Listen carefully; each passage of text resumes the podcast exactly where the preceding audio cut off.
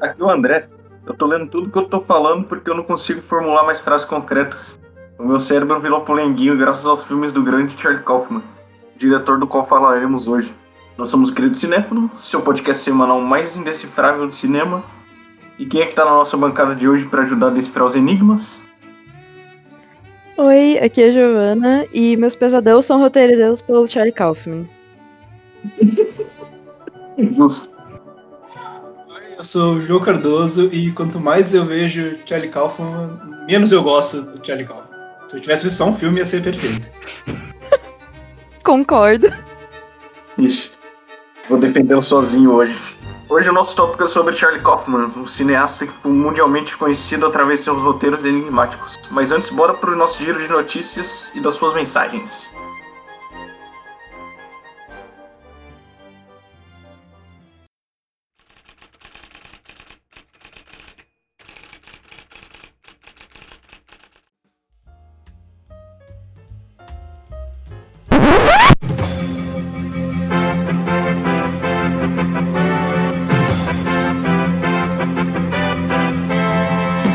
Senhoras e senhores, notícia de última hora. Acabou de nascer dia 24 de junho de 2021, nessa quinta-feira, horas antes desse podcast sair e muito depois de eu ter gravado as notícias. Julian Caselli Benedito, o filhote do nosso querido Fernando Caselli, daqui do podcast e do site. Fernando, eu não podia estar mais feliz de dar essa notícia, cara. Parabéns. Segura as pontas, tua vida vai mudar daqui pra frente. Meu querido, toda a sorte do mundo, toda a saúde do mundo para você, pra Dani e pro neném. Cara, feliz vida. É só isso que eu tenho para dizer. Eu tô muito feliz. Eu tô muito feliz, gente. É isso.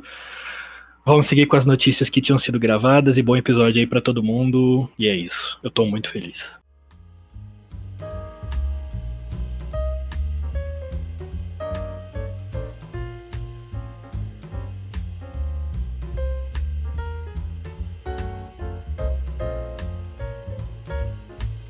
E aí, galerinha, Gabriel Pinheiro aqui mais uma vez trazendo as notícias deste episódio do Querido Cinéfilo que tá polêmico, hein? Charlie Kaufman sempre dá polêmica. Mas vamos lá. Próximo dia 28 de junho comemora-se mundialmente o Dia do Orgulho LGBTQIAP+.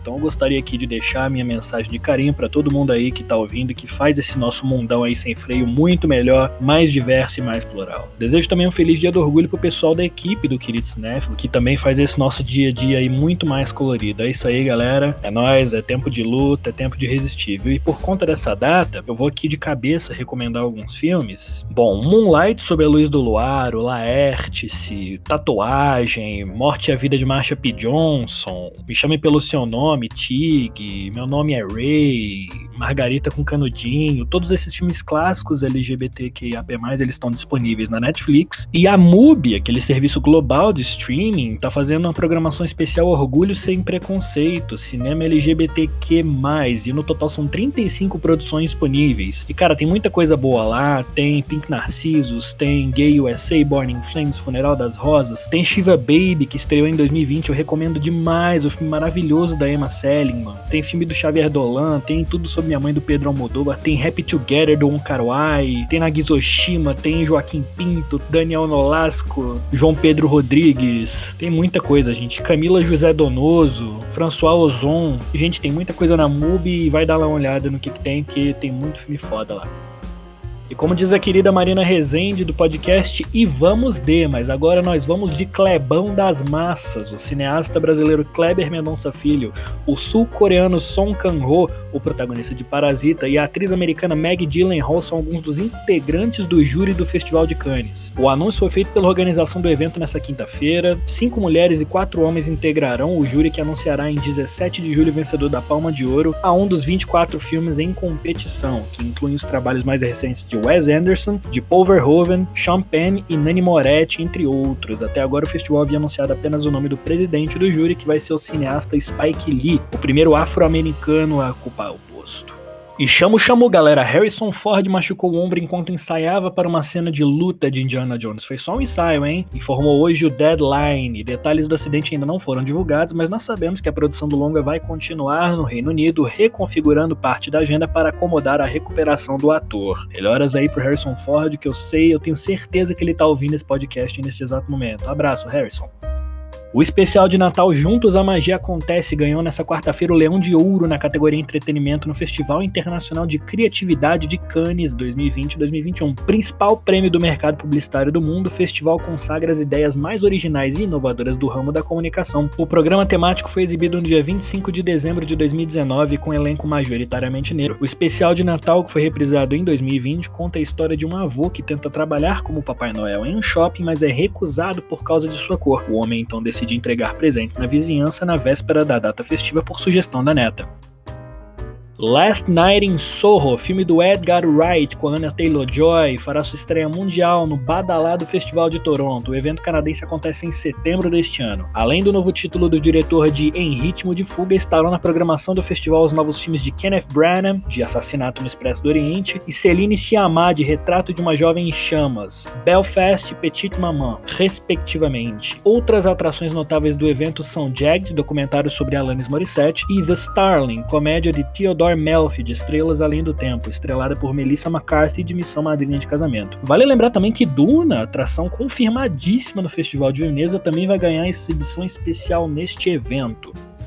Segundo o jornalista John Campea, o Bruce Wayne de Michael Keaton será um dos protagonistas de The Flash, e a sua participação será tão importante quanto a de Sean Connery em Indiana Jones, Uma Última Cruzada. As filmagens do aguardado The Flash continuam e foi divulgada uma imagem de Michael Keaton filmando como Bruce Wayne em Londres, Inglaterra. Gente, eu não tô conseguindo me aguentar de ansiedade pelo The Flash, porque ele é baseado numa das histórias mais sensacionais da DC, que é a história do Flashpoint Paradox. Então, mal posso esperar para ver o que a DC tá guardando aí para nós.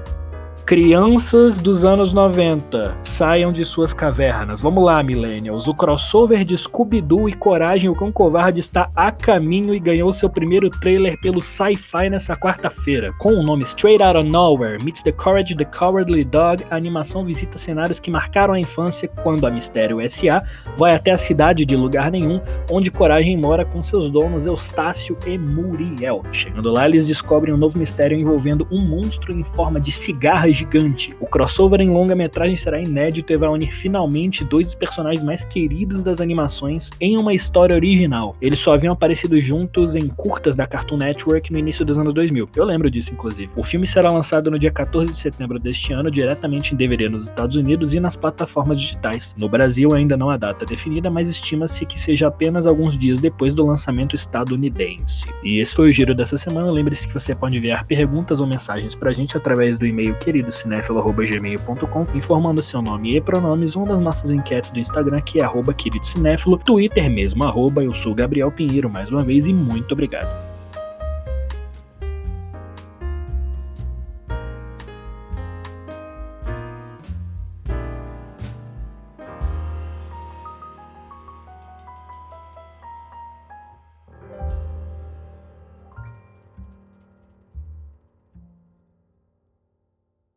Eu vi um pessoal descrevendo, né, o estilo dele, mais ou menos por um adjetivo que vem do nome dele, que seria Kaufmanesque, em inglês, assim, né?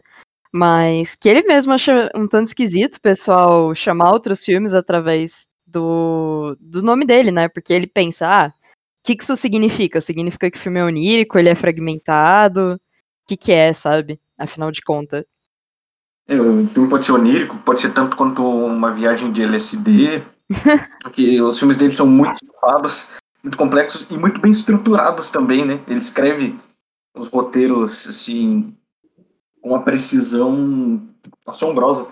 E João e Giovanna tiveram um pouco mais de experiência assistindo filmes do Charlie Kaufman essa semana, né? E eles gostaram muito, eles adoraram.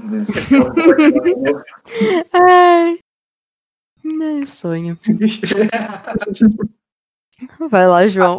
vamos lá, vamos lá. Então, assim, eu já tinha visto algumas coisas do Cal, poucas na real. Eu acho que eu tinha visto só o Brilho Eterno de uma Mente Sem Lembranças. Eu tenho uma raiva do quão longo é o nome desse filme. Uhum. Eu chego na metade, eu tô cansado já de falar. Eu adoro esse filme, cara, e não é porque a Kate Winslet é a única girl no mundo que eu aceito. É um filme muito bom mesmo. E eu também tinha assistido o Estou Pensando em Acabar com Tudo, que me irrita um pouco menos, mas também é um nome muito longo. E eu acho que talvez seja um problema, assim, dele de criar uh, títulos longos para filmes. Mas Hum. eu eu tenho um grande desconforto vendo filmes do Kaufman. E não é um desconforto legal, o desconforto que ele quer passar, assim. É, é- eu acho muito cansativo e, e eu perco muita atenção vendo o filme dele, assim. O meu cérebro, ele fa- faz de tudo para fugir do filme do Kaufman. Mas, principalmente o, o Cinedoc em Nova York. Esse sim, meu- eu não sei que eu não lembro o que aconteceu de nada do filme. É, eu lembro. Só que eu não faço ideia do que aconteceu no filme. É, eu, eu só ia falar que, tipo, acho que assim, esse negócio de não fazer ideia do que acontece no filme é muito aqueles filmes de tu ter que explicar, tá ligado? No fim das Uhum. contas. Mas eu acho isso muito pretencioso da parte dele. Esse negócio de você precisar de uma explicação. Quando, por exemplo, o Brilho Eterno de uma Mente Sem Lembranças é bem fácil. Sim. Mas não que ele precise de uma explicação, né? Porque os roteiros do Charlie Kaufman, eles têm uma certa coesão. Tipo, você entende o que tá acontecendo, mas não necessariamente compreende, né? Claro que há umas exceções, tipo adaptação, que é um filme dificílimo, dificílimo e chega a ser um pouco cansativo, né? Porque essa dose de complexidade é cavalar, né? Vocês sentiram um pouco isso como não estão acostumados com os filmes do Kaufman. E voltando no que o João falou sobre eu estou pensando em acabar com tudo, eu não entendo como é que esse filme te irritou menos que Brilho Eterno, cara. Porque a personagem principal é muito pedante, velho. Puxa, que mina chata, cara. Meu Deus. Vira, eu viro o olho sempre quando eu olho pra essa mina, cara. Meu Deus. Eu não consigo. João, Oi. posso dar uma passagem na tua frente? Pode, vai, vai, Rapidinho. vai com tudo. Não, é, é tu, abre o microfone é contigo. Perdão, mas é porque esse negócio que, tipo, eu tava até falando antes com o André, de, dessa parada de, tipo assim, ah, a protagonista de Estou Pensando em Acabar com Tudo, né? Tipo, que, que tu acha ela chata. Mas a questão pra mim, mano, é que muito essa parada da representatividade da mulher nos filmes do Kaufman é, é um grande buraco que ele tem no roteiro dele, na minha perspectiva, pelo menos nos primeiros roteiros que ele tem, no, no começo da fama, eu diria assim, quando ele começa a deslanchar, porque ele retrata muito mulher, talvez da perspectiva que ele tem, né, não, não sei até que ponto é a vivência dele, não sei dizer como é que é o relacionamento que ele leva, mas me parece muito superficial desse negócio da mulher estar buscando o sucesso próprio, olhando pro próprio umbigo, e querer sexo, sabe? É, é isso que existe nos filmes de Cinedoc Nova York e Brilho de Momentos e Lembranças. Ela até tenta dialogar, mas não existe tanto esse diálogo, ela é muito impulsiva. E assim, eu acho que em Estou Pensando em Acabar com Tudo tem uma coisa mais ponderada, é uma, é uma psique mais de hum, mais uma criação realmente dentro dessa coisa de ser mulher e tal. E pra mim, assistindo, fez mais sentido do que nos outros filmes. E por isso eu não, não tenho como não gostar dela. Tem como odiar o zelador, mas ela não. É, mas então, ele fala muito dessa questão da mulher de uma forma complexa no Quero Ser do Malkovich, que eu vou falar mais tarde sobre ele. Mas, cara, estou pensando em acabar com tudo. A mina é uma sopa de letrinhas, entendeu? Só fala bonito e eu não vi muita profundidade nela, a não ser falar bonito, sabe? Cara, essa é a profundidade do zelador, né? Desculpa, fala.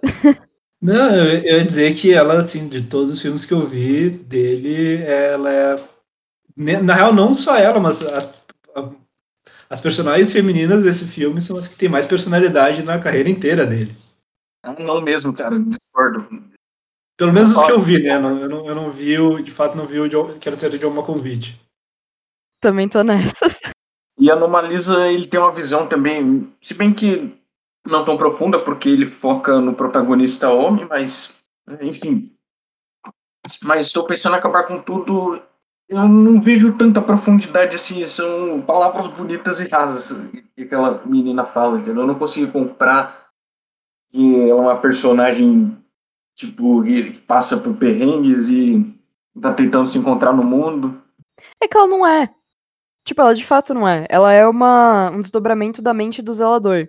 Porque essa é a questão justamente do livro que ele adaptou, né? O Charlie Kaufman adaptou de um livro, que eu, desculpa, gente, não lembro o nome.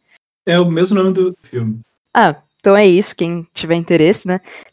é, mas a ideia do filme é que realmente tu tá se passando na cabeça daquele homem, e ele já tá mais velho, ele é o zelador da escola, que a gente conhece lá no final.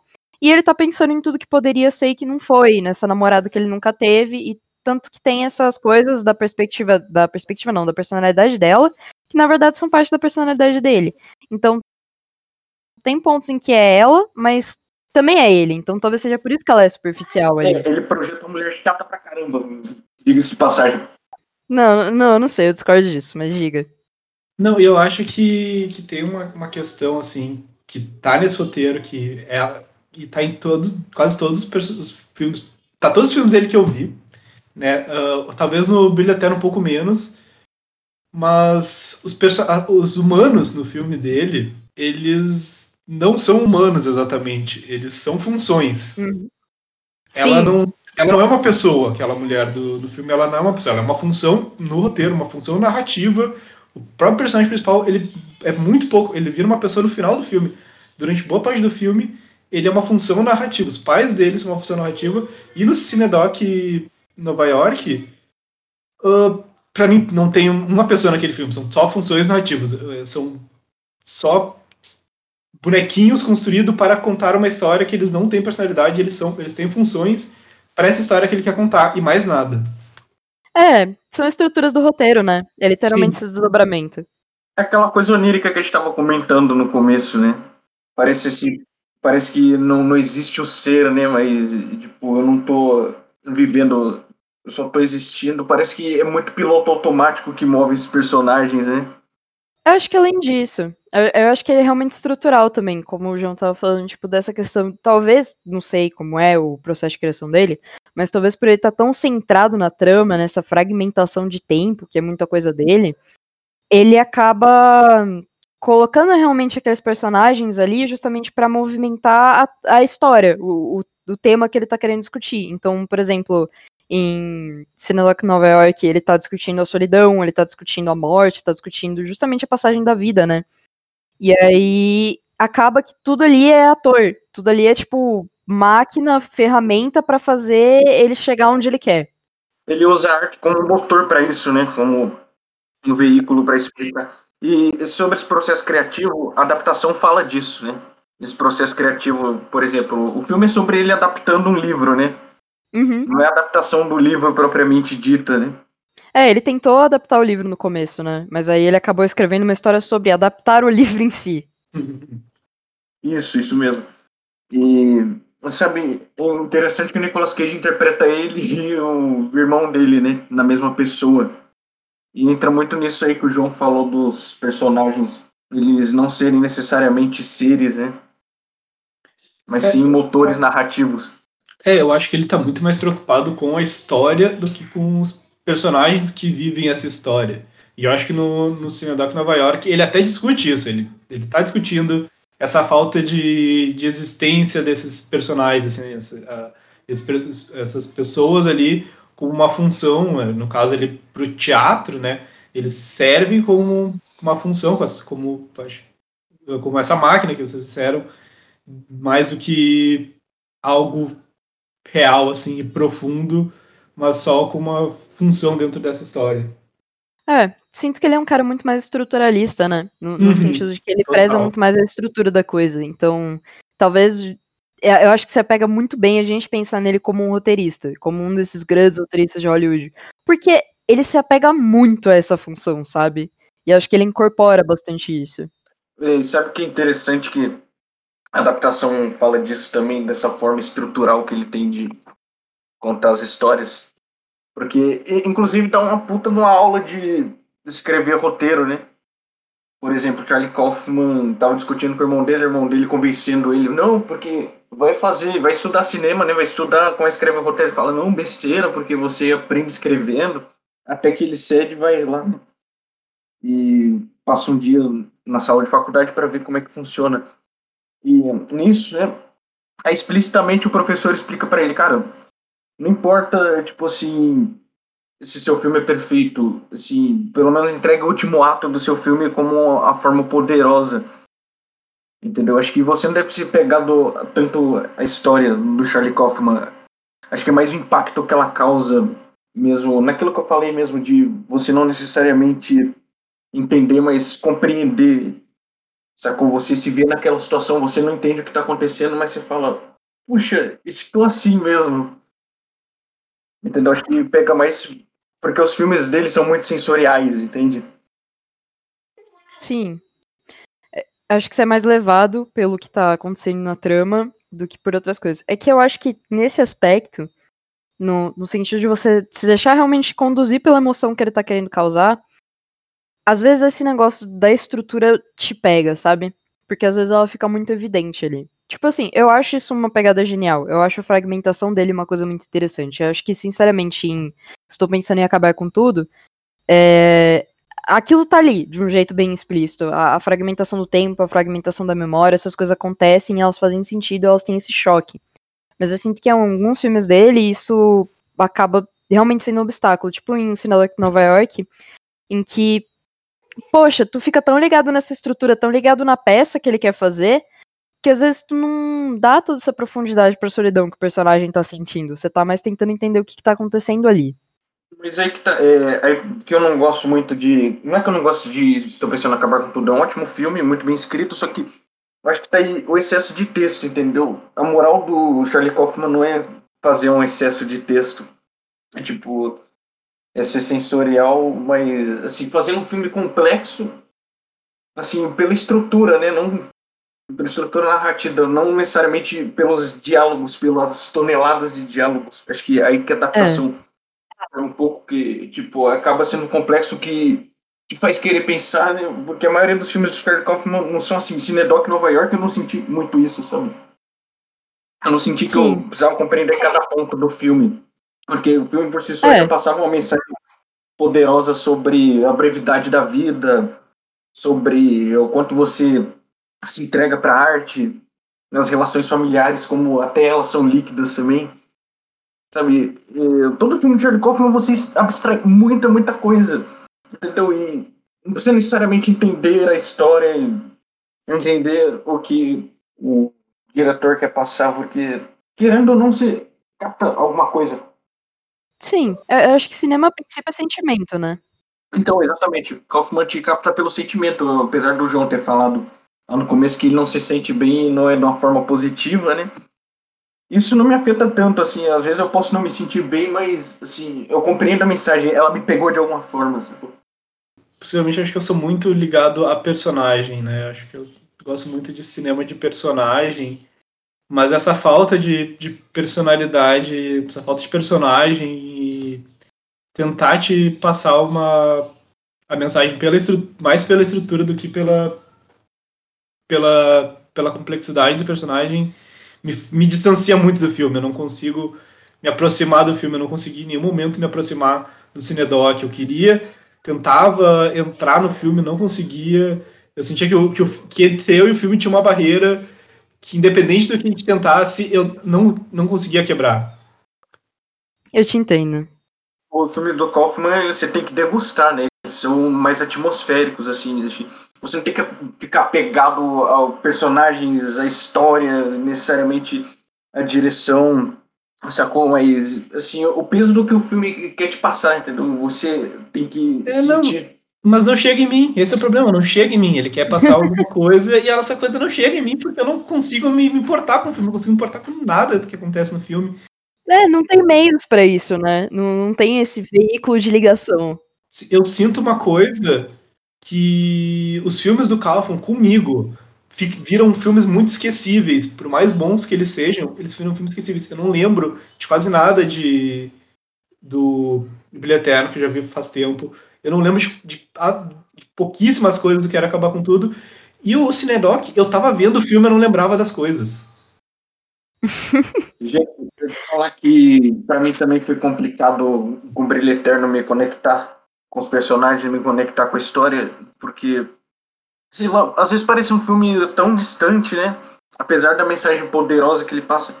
Mas é depois é questão de assistir mais coisas, sacou? E você mesmo tirar as coisas do filme que você assiste, não que o Charlie Kaufman, tipo, bote as coisas de forma fácil, né? Os filmes de Charlie Kaufman não são fáceis de se digerir. É irônico que ele seja uma das assim, personalidades mais influentes de Hollywood. E tem uns filmes tão difíceis de ser digeridos. É, então, Charlie Kaufman você tem que gostar, cara. Você tem que assistir mais uma vez e, tipo, assistir várias coisas do cara para entender qual é dele. Cara, mas vou te falar um negócio assim. Minha primeira experiência com ele foi realmente com Estou Pensando em Acabar com Tudo, né? Quando lançou na Netflix e tudo mais. Aí agora, quando eu fui realmente ver Charlie Kaufman, eu fui primeiro pelo Brilho Eterno de Momentos e Lembranças. E, como eu falei lá no começo, não é um filme difícil.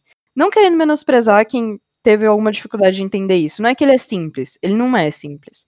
Mas a partir do momento em que tu manja a linha temporal dele, ele fica risível, assim.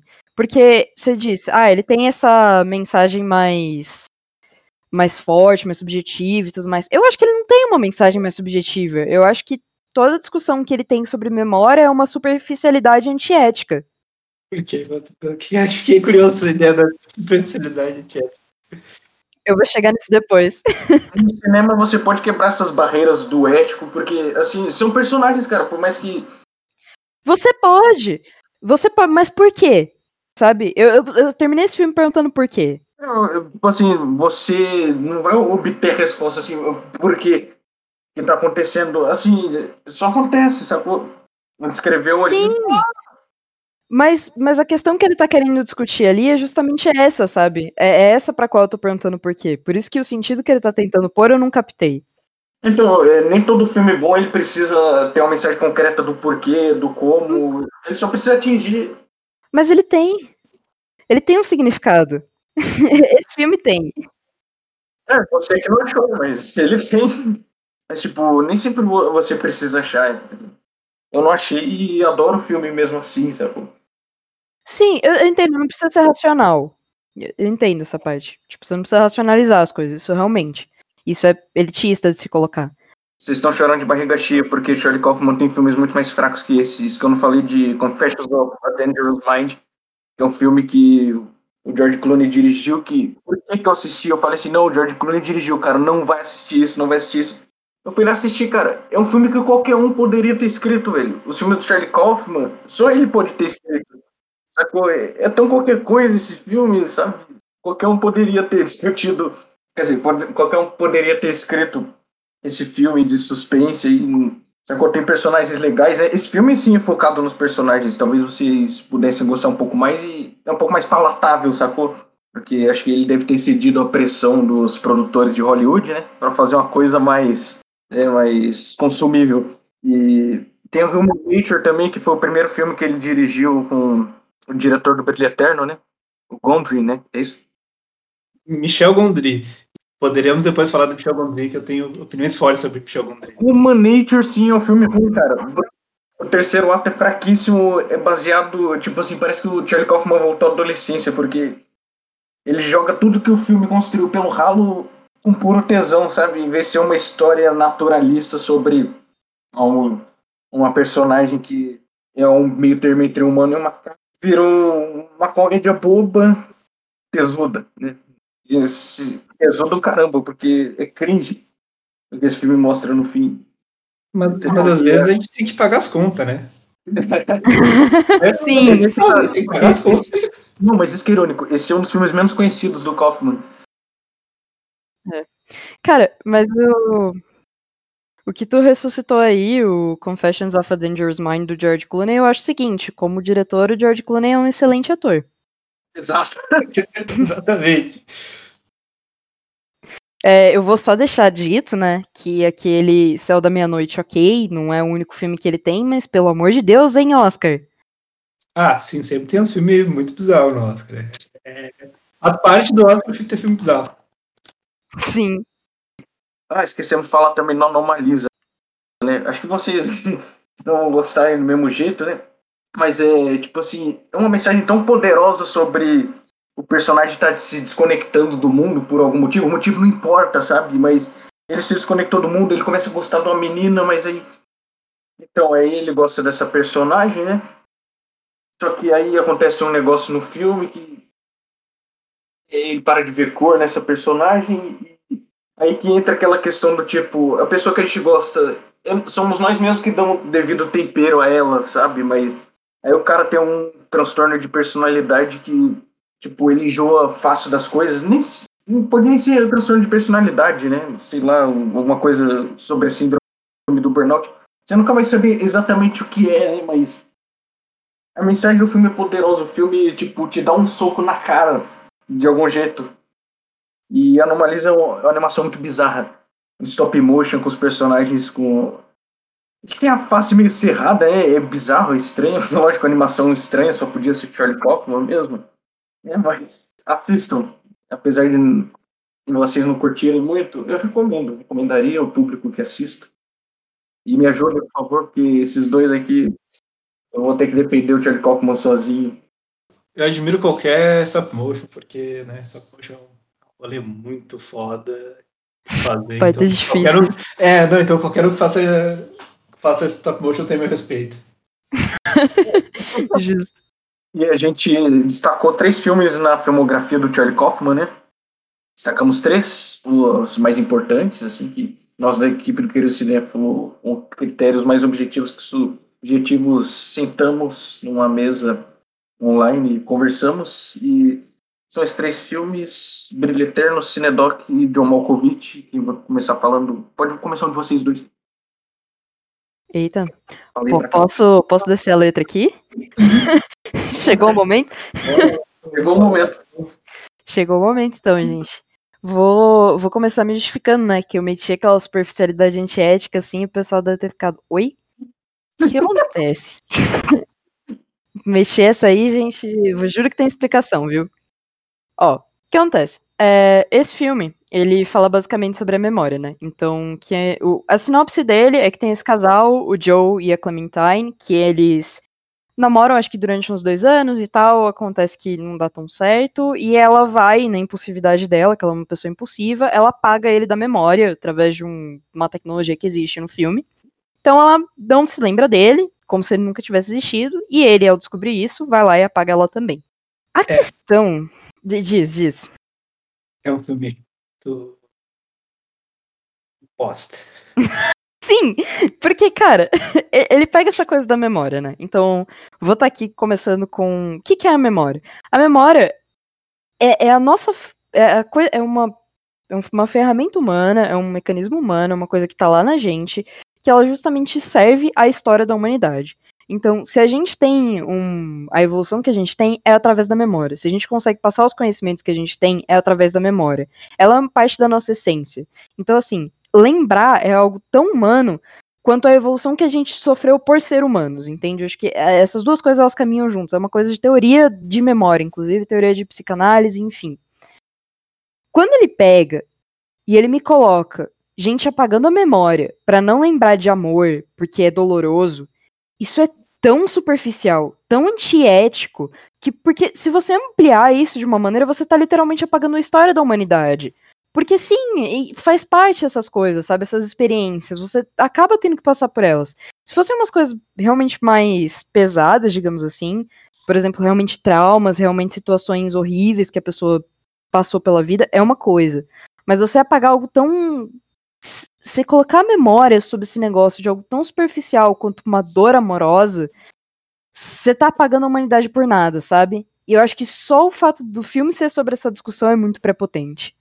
É- mas é que eles são jovens adultos de classe média nos Estados Unidos. O maior problema da vida deles é o amor. É o grande problema Sim.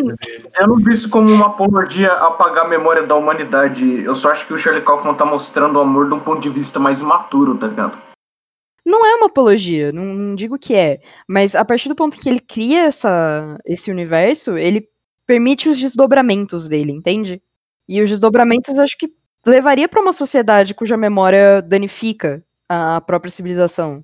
Sim, como você disse, a personagem da Kate Winslet ela é imatura e impulsiva. Entendeu? Ele tá mostrando o amor desse ponto de vista. Ele tá mostrando que, poxa, assim não dá certo, entendeu? Mas também existe. Ele não tá, tá não tá escondendo que esse ponto de vista é viável de acontecer. E acontece muito, né? Quantos casais imaturos por aí você não conhece, né? Que fala, puxa, eu tentei desconhecer essa pessoa. Cara, sim. Mas aí você também tem o subplot, que é mais ou menos. Então, o subplot, na verdade, eu não entendo. Porque teoricamente ele faz o Joey e a Clementine ficarem juntos depois. Porque esse filme ele tem uma linha temporal que, nossa, você é complicadíssima, e aí você tá em 30 minutos de filme e tu percebe o que aconteceu. Que é basicamente assim. O começo do filme, na verdade, é o presente. E o miolo do filme é ele indo pro passado e justamente nesse momento em que ele tá apagando a memória dele, um dia antes do Dia dos Namorados, que é quando ele vai reconhecê-la e vai, se vai se apaixonar novamente, na verdade. E aí o que acontece? No meio disso, tem a questão da, do pessoal da agência lá de, de apagar a memória, que eu não faço nem ideia de como chamar esse negócio. Mas enfim, a Mary e o Howard. O Howard é o chefe e a Mary é a secretária. Por quê? Por que tem esse romance? Por que existe a, esse romance entre os personagens, assim? para que ela mande a fita para os clientes e eles descubram por uma impulsividade dela que ela percebeu que não era bom pra vida dela e ela escolheu pra gente que gastou dinheiro com isso. E aí ela mandou para todo mundo. E aí o Joe e a Clementine que iam ficar juntos, brigam e ficam juntos. Então não muda nada, só acrescenta a personagem da esposa do Howard, que da perspectiva de roteiro é um gasto de tempo. Não, não que é perda de tempo, entendeu? de novo entrando nesse tema da, da imaturidade, é, tipo, é um casal tóxico, mas que não vive sem o outro, né? É uma realidade, sacou? Tipo assim, mas... por mais fantástico que isso possa estar sendo mostrado. Mas eles brigariam.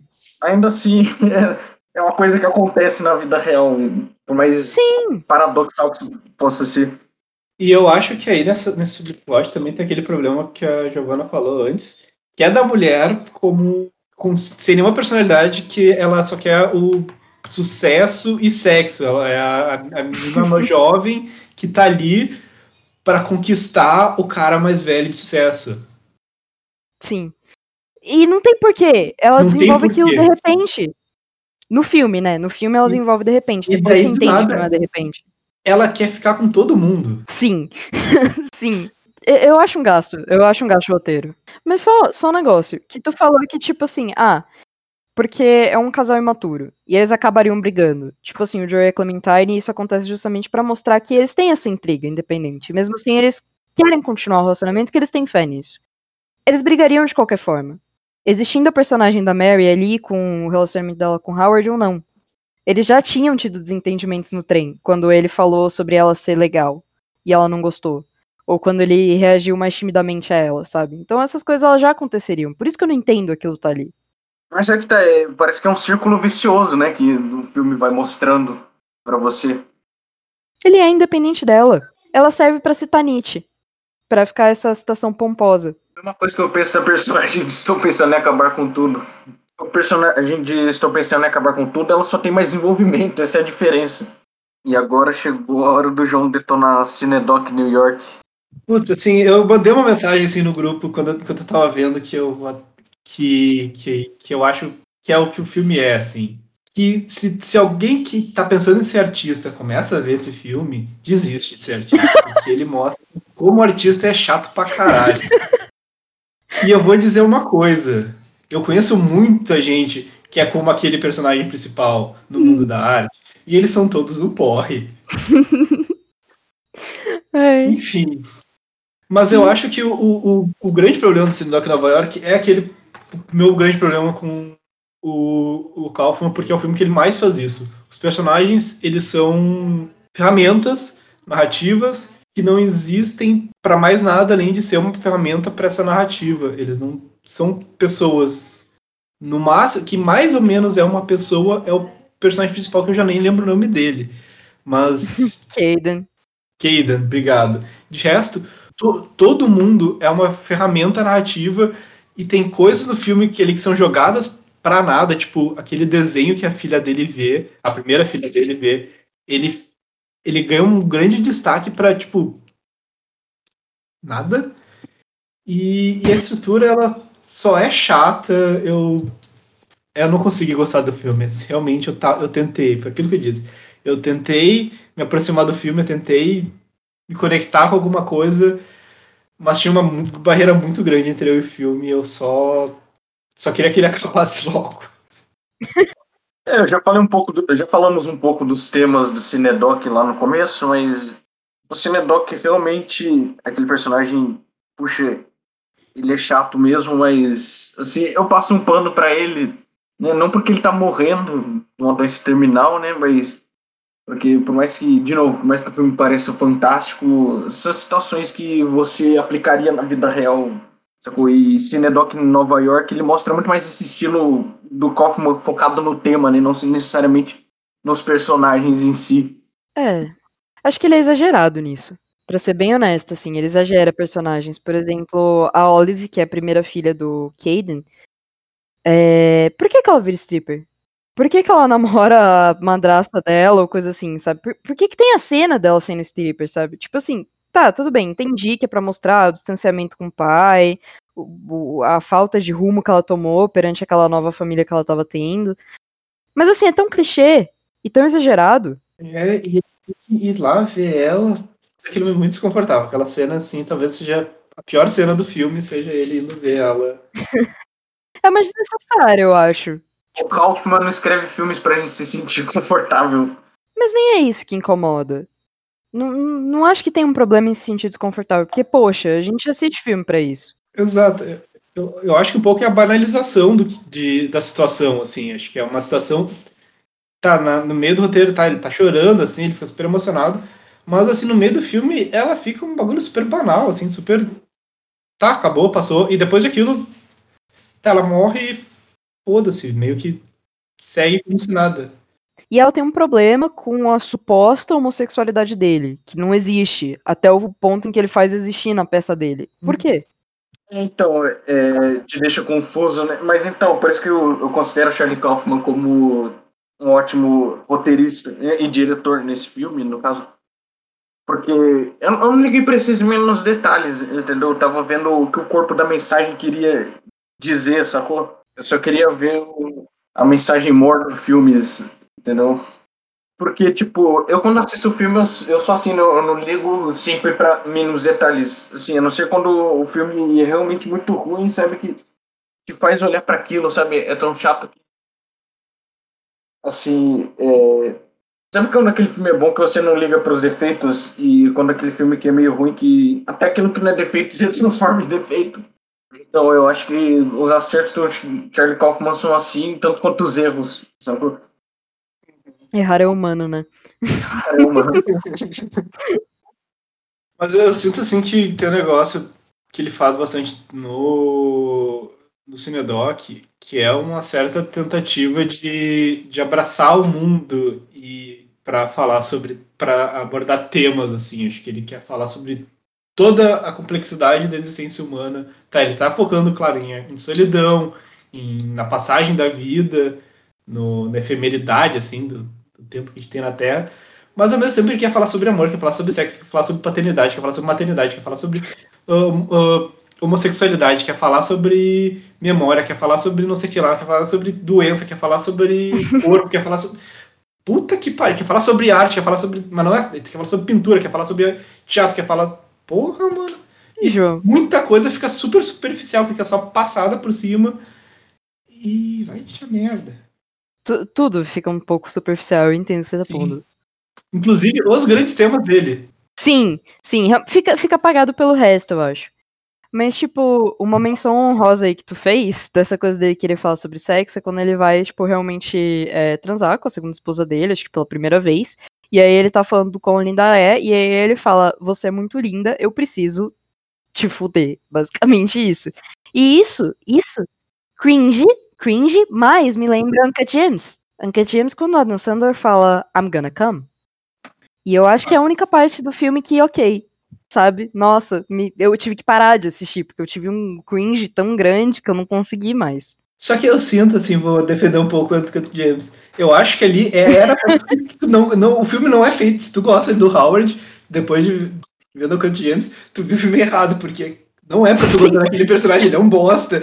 E eu sinto que o, que o, que o personagem do Kaufman não é tanto assim pra tu desgostar dele, não é pra ser tanto um babaca quanto o Howard tem que ser um babaca no, no Anthony James. O, o personagem de Cinedoc é babaca assim, cara, não é porque você, ele tá tendo uma doença terminal que é pra tu passar um pano, tá ligado? O, o filme não pinta ele tanto como um babaca quanto ele realmente é. Sim. Mas então, e a mensagem principal do filme sobre a brevidade da vida, sobre o, como o cara tropeça querendo fazer arte? É, acho que tem filmes que fazem melhor. Com Por certeza. exemplo, a Ghost Story. Tipo, de cabeça, assim, te dizendo a brevidade da vida e a frustração que é ela acabar. Acontece. É, é um filme bom? Sim. Vale a pena ver? Vale. Mas eu acho que ele se perde. Há controvérsia sobre se é um filme bom, se vale a pena ver, mas enfim. Seguimos. o meu do Querido Cinéfilo é a plu- pluralidade de, de opiniões. Exato. Importante. Isso aí. Falar agora de John Malkovich, né, que foi o primeiro filme que ele escreveu e é a primeira parceria dele com o Spike Jonze, que ia se repetir com a adaptação. Ele já mostrando muito desse estilo de complexidade no roteiro, né? De filmes que impactam pela mensagem. Cara, ainda bem que Giovanna e João não assistiram esse filme. Porque eu vou- poder defender ele à vontade aqui. Até porque eu gosto de John Malkovich. E agora eu não sei se eu quero parar de gostar.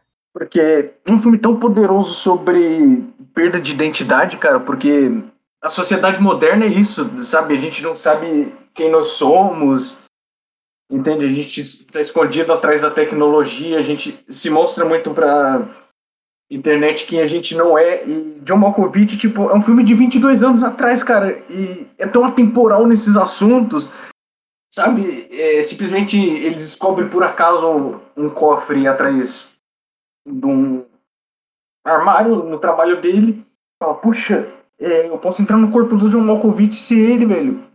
E tipo, a experiência foi da hora. E se, tipo, de repente cobrasse para as pessoas para elas serem outras pessoas. E com a internet acontece justamente isso, sabe?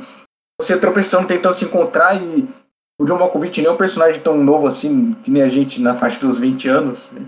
Ele é um cara, tipo, uns 30 e poucos anos e tal ele tá num casamento frustrado, ele tá apaixonado pela colega de trabalho dele, que obviamente não corresponde, né? E pra ele, assim, a vida dele é um saco, é um porre. Ser o John Malkovich é legal e tantas pessoas compartilhando dessa mesma ideia, sabe? E a personagem da Cameron Diaz, que a Giovanna tinha falado que o Charlie Kaufman, ele dá uns escorregões na hora de escrever personagens mulheres, né? Ele escreveu uma, uma personagem sobre identidade de gênero, sacou? Ela entra no corpo do John Malkovich e ela fala, puxa, eu tô no corpo de um homem, eu, eu me sinto tão sexy, ixi, e se for isso que eu quero?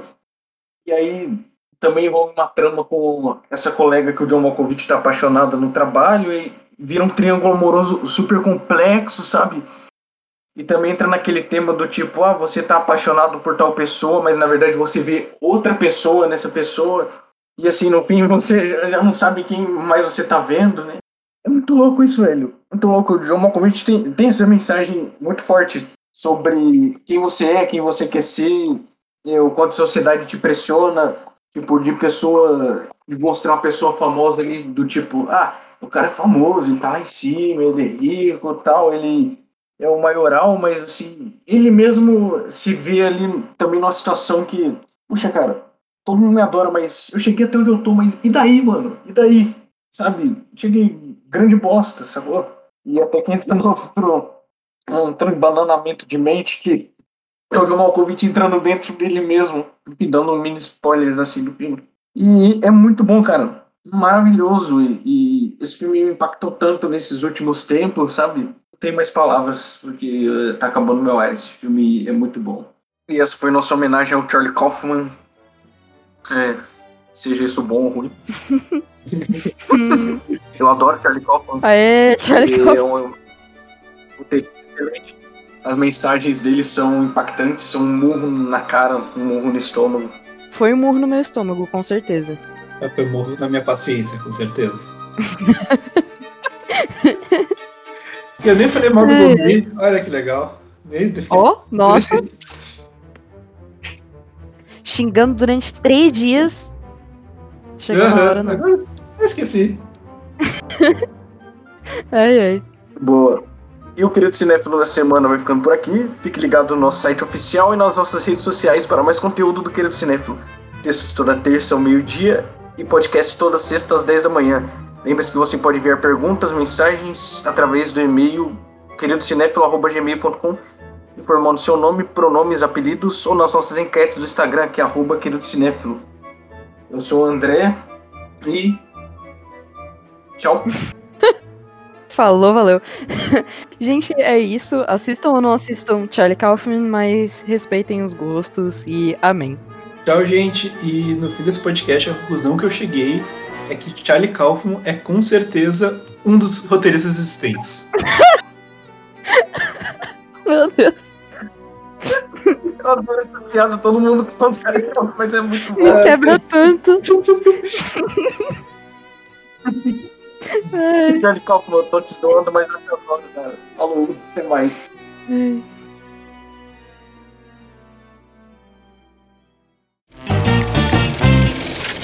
A equipe do Querido Cinéfilo é formada por André Germano, Fernando Caselli, Gabriel Pinheiro, Giovana Pedrilho, João Cardoso e Marina Rezende.